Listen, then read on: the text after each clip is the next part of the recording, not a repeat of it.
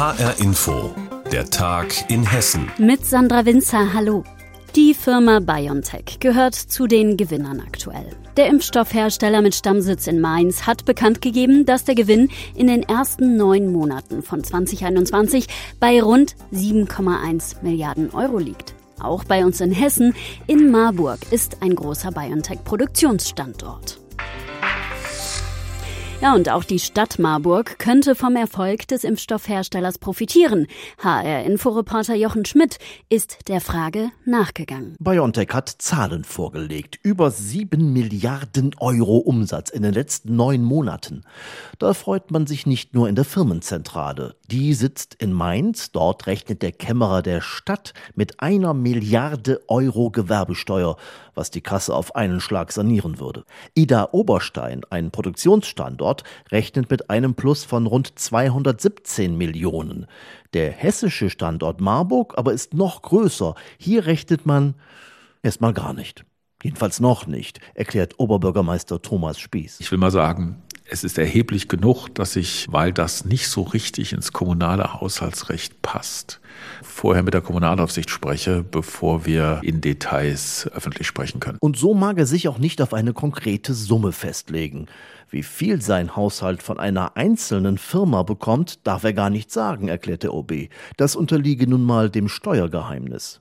Aber wir können ja mal hochrechnen. Gemessen am kleineren Standort Ida Oberstein könnten nach Marburg 300 Millionen Euro mehr Gewerbesteuer fließen, alleine durch Biontech. Das freut uns ungemein, das schafft ganz wunderbare Möglichkeiten, mahnt aber auch dringend zur Vorsicht weil man sozusagen nicht sofort sagen kann, ob das eine stetige Entwicklung sein wird. Lass uns mal lieber von einer Einmalzahlung ausgehen, sagt er. So oder so, es ist ungewohnt fürchterlich viel Geld finden auch die Marburger. Gefragt auf der Straße, wüssten die schon, was ihre Stadt damit anfangen sollte. Ich wünsche mir ein besseres öffentliches Verkehrsnetz.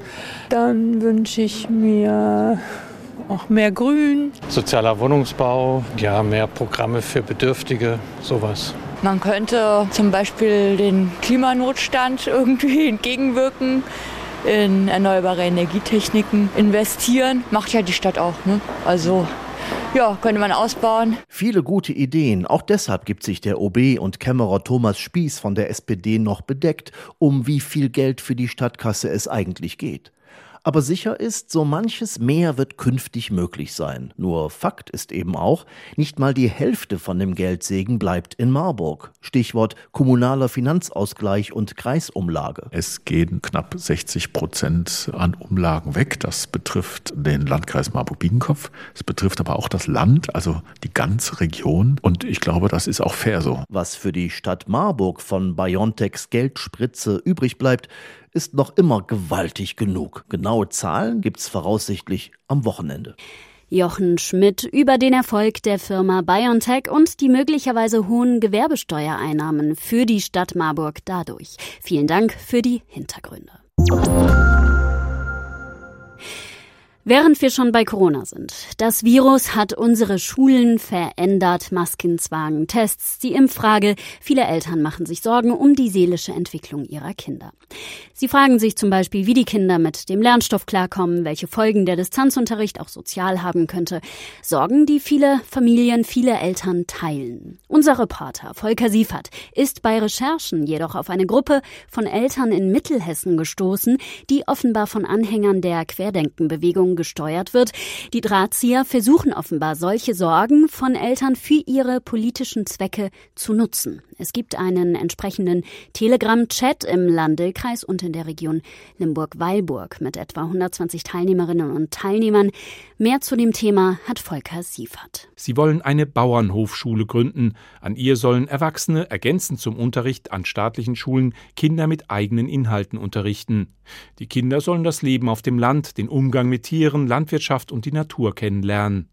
Doch schaut man sich das Netzwerk hinter der harmlos wirkenden Elterninitiative an, stößt man auf verstörende politische Hintergründe, die vielleicht nicht allen Eltern in der Initiative klar sind. Der HR hatte Einblicke in einen geschlossenen Telegram-Chat erhalten, die sogenannte Vernetzungsgruppe. Hier äußern sich die Hauptakteure der Bauernhofschule. Beispielsweise belehren sie sich offen über die Reichsbürgerideologie. In der BRD GmbH gibt es kein Finanzamt. Fangt an zu kämpfen. Wer Geld an dieses System zahlt, macht sich strafbar. Bin mir nicht mehr ganz sicher. Ich habe das so verstanden. Solange das Militär hier war, waren wir ein besetztes Land. Das Thema hatten wir bei den Treffen schon ausgiebig besprochen. Akteure hinter der Bauernhofschule sprechen der Bundesrepublik Deutschland ab, ein legitimer Staat zu sein. Neben dieser Art von Reichsbürgerkunde finden sich auch Belege der Ideologie der Querdenkenszene. So ist von einer perfiden Abhängigkeit die Rede, in die die Kinder durch die staatlichen Schulen gebracht würden. Eine Christiane schreibt im Chat Mein Gefühl sagt mir auch, dass wir unsere Kinder bald eigenständig bilden dürfen. Allerdings haben die noch nicht verstanden, dass dies unser Ziel wäre und wir nicht darum kämpfen, unsere Kinder in diesem System lassen zu dürfen. Wir machen Schulaufgaben nur noch, weil wir müssen, damit wir nicht angreifbar sind. Kampf gegen das System mit der Bauernhofschule als trojanischem Pferd Deutlich wird auf jeden Fall, die harmlos klingende Idee einer eigenen Schule verdeckt krude Verschwörungsideologien, über die sich möglicherweise nicht alle interessierten Eltern bewusst sind. Und die harmlose Idee vom natürlichen Lernen auf dem Bauernhof weist ideologische Querverbindungen auf zu der aus Russland kommenden Anastasia-Bewegung. Matthias Pöhlmann ist Weltanschauungsbeauftragter der Evangelischen Landeskirche Bayern. Er erklärt, um was es dabei geht. Im Mittelpunkt steht die zehnteilige Buchreihe von Wladimir Megre, Anastasia. Und äh, das klingt so ein bisschen wie ein modernes Märchen.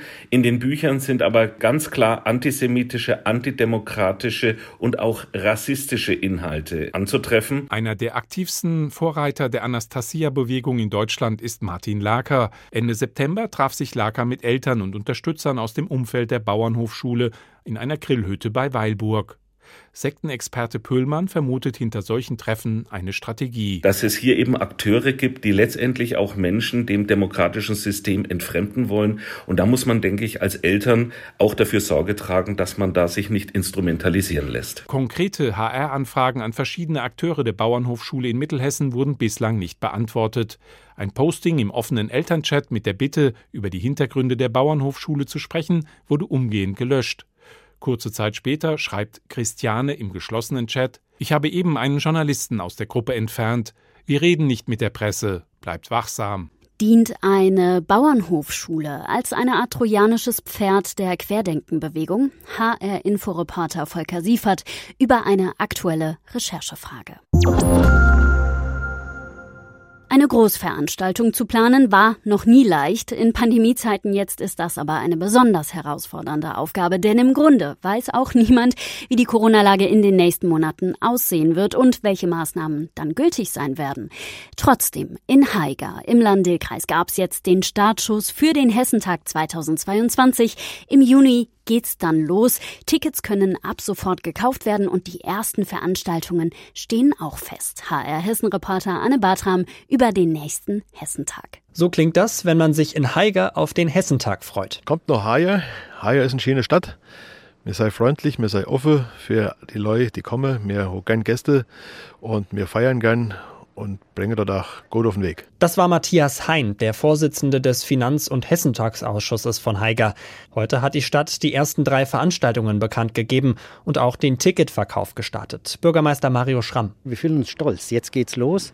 Jetzt wird definitiv über den Hessentag gesprochen. Jetzt kann man die Veranstaltungen planen, jetzt kann man auch in Richtung Veranstaltungen Tickets kaufen und das ist für uns der Startschuss für den Hessentag. Der erste Star, für den es Tickets gibt, ist er hier. Ich stehe nicht auf so Models. Wirklich jetzt. Ich meine, sehe ich so aus, nur weil ich Nee, ist wirklich so. Ich mag so, so hessische. Also Offenbacherin ist ein bisschen vielleicht zu viel, aber so die hessische. Nee, das ist gut, der, wo was dran ist, verstehst ich? Comedian Bülent Ceylan. Er wird nächstes Jahr zum ersten Mal überhaupt in Haiger auftreten. Außerdem gibt es mit Conny das Zirkusmusical eine Familienshow. Als drittes Highlight ist ein Folkrock-Abend geplant, unter anderem mit der Band Schandmaul. Und das ist erst der Anfang, sagt Bürgermeister Schramm. Da kommt noch vieles, was noch interessanter und spektakulär ist. Ja, das kann ich jetzt schon sagen. Das Ziel ist ja bei den Hessentagen immer, dass man ungefähr 1000 Veranstaltungen in zehn Tagen anpeilt. Vom 10. bis 19. Juni nächstes Jahr rechnet die Stadt mit mindestens einer halben Million Besuchern. Das zu planen ist ja sowieso keine leichte Aufgabe, aber jetzt mit Corona ist es für die Planer noch mal viel schwerer. Die Stadt hofft aber, dass sich bis zum Sommer die Corona-Lage wieder deutlich entspannt hat und plant mit einem ganz normalen Hessentag ohne besondere Regeln. Wir sagen, wir werden uns flexibel auf das einstellen, was nächstes Jahr in unmittelbarer Nähe der Veranstaltung ansteht und darauf werden wir reagieren. Das heißt, im Moment kann jeder, der Lust und Laune hat, den Hessentag in Heige zu erleben und diese Veranstaltungen erleben will, Tickets kaufen. Viele Menschen, die heute auf dem Marktplatz von Heika unterwegs waren, haben Lust auf den Hessentag. Toll, mal sehen, was alles kommt. Hoffe, das klappt jetzt wegen Corona. Dass man mal wohin gehen kann, ist ja hier nichts los sonst. Einmal abends die Musik und Bands und so. Und Bürgermeister Schramm hofft, dass sich die Besucher nächstes Jahr vielleicht ein bisschen in seinen Ort verlieben und wiederkommen. Der Hessentag 2022. Die ersten Veranstaltungen stehen fest. Tickets werden jetzt auch verkauft. Anne Bartram über alles, was wir bislang wissen. Wer in diesen Tagen durch Hessens Weinberge wiederum spaziert, der kriegt ein richtiges Farbspektakel geboten. Es leuchtet in bunt herbstlichen Farben. Ein toller Anblick. Für die Winzer ist das aber nur ein schwacher Trost, denn die Ernte war in diesem Jahr nicht ganz so gut. Gerade haben die Bergstreißer Winzer Zahlen veröffentlicht.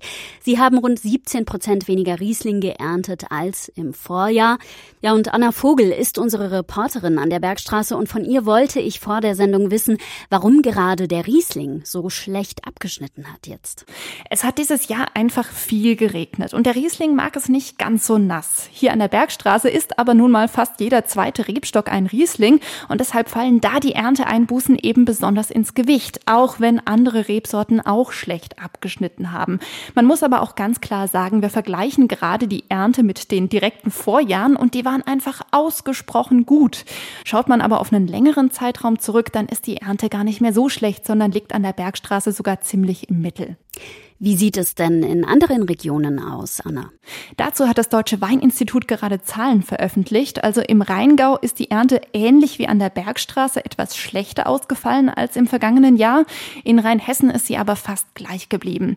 Und selbst innerhalb dieser Weinbaugebiete gibt es große Unterschiede. Also da kommt es zum einen auf die Rebsorten an. Manche sind robuster gegen Nässe als andere. Der Burgunder scheint dieses Jahr ganz gut abgeschnitten zu haben. Und eben auch die Lage spielt eine Rolle. Also wo genau die Trauben gewachsen sind. Insgesamt in Deutschland liegt die Weinernte leicht unterhalb dem Durchschnitt der letzten zehn Jahre. Und was heißt das für uns Verbraucherinnen und Verbraucher? Werden die Weine im nächsten Jahr dann teurer? Ja, tatsächlich werden die Preise wohl leicht steigen, habe ich gerade von der Bergstreßer Winzergenossenschaft gehört. Das hat aber gar nicht so viel mit der Erntemenge in diesem Jahr zu tun, heißt es von da. Vielmehr ist es eben auch eine Konsequenz aus den gestiegenen Energiepreisen und den gestiegenen Kosten insgesamt. Aber es gibt auch einen kleinen Trost. Die Qualität der Trauben war in diesem Jahr wohl überraschend gut für die Nässe. Das haben mir hier in Heppenheim mehrere Winzer bestätigt. Und der Vorteil bei so einem milden Klima ist ja dann auch, dass die Trauben eben langsamer reifen, länger am Rebstock hängen und sich so das Aroma besonders gut ausbauen kann. Das immerhin sind doch gute Nachrichten. Die Weinernte an der Bergstraße war insgesamt rund 10 Prozent schlechter als im Vorjahr. Darüber habe ich mit Anna Vogel gesprochen. Ja, und das war der Tag in Hessen mit Sandra Winzer. Die Sendung finden Sie täglich auch in der Podcast-Rubrik auf hrinforadio.de und auf hessenschau.de.